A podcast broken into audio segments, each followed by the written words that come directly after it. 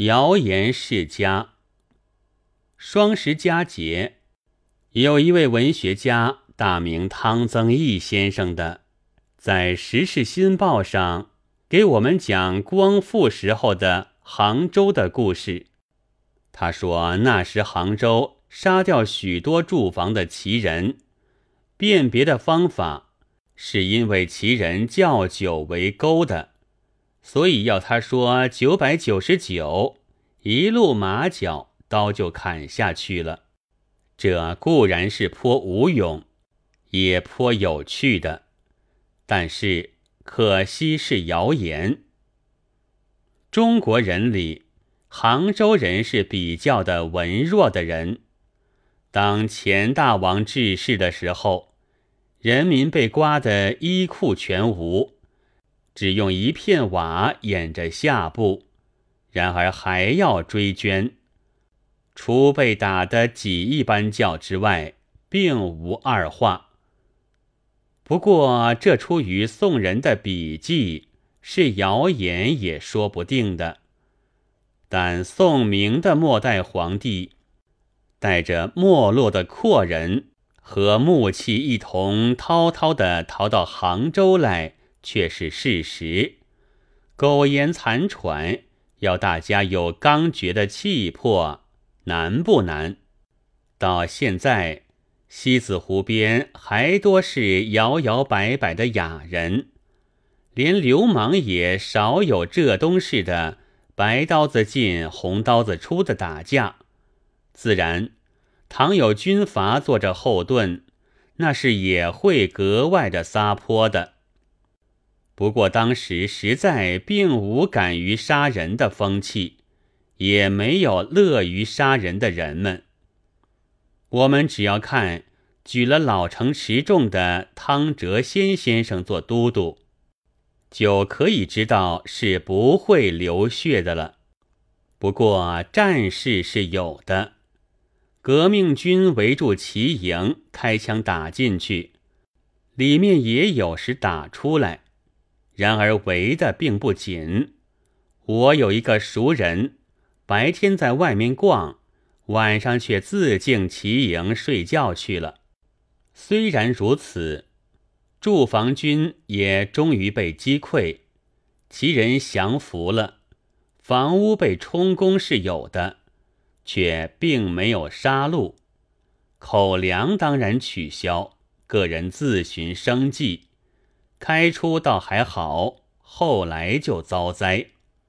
怎么会遭灾的呢？就是发生了谣言。杭州的奇人一向悠游于西子湖边，秀气所中是聪明的。他们知道没有了粮，只好做生意，于是卖糕的也有，卖小菜的也有。杭州人是客气的，并不歧视，生意也还不坏。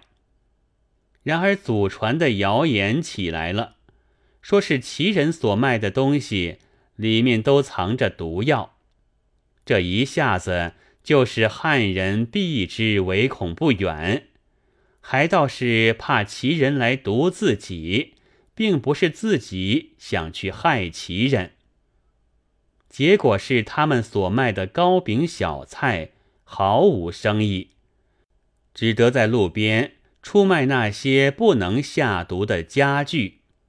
家具一完，途穷路绝，就一败涂地了。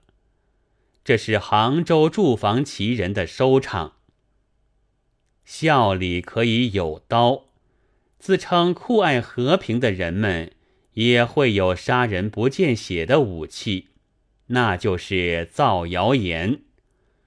但一面害人，一面也害己，弄得彼此懵懵懂懂。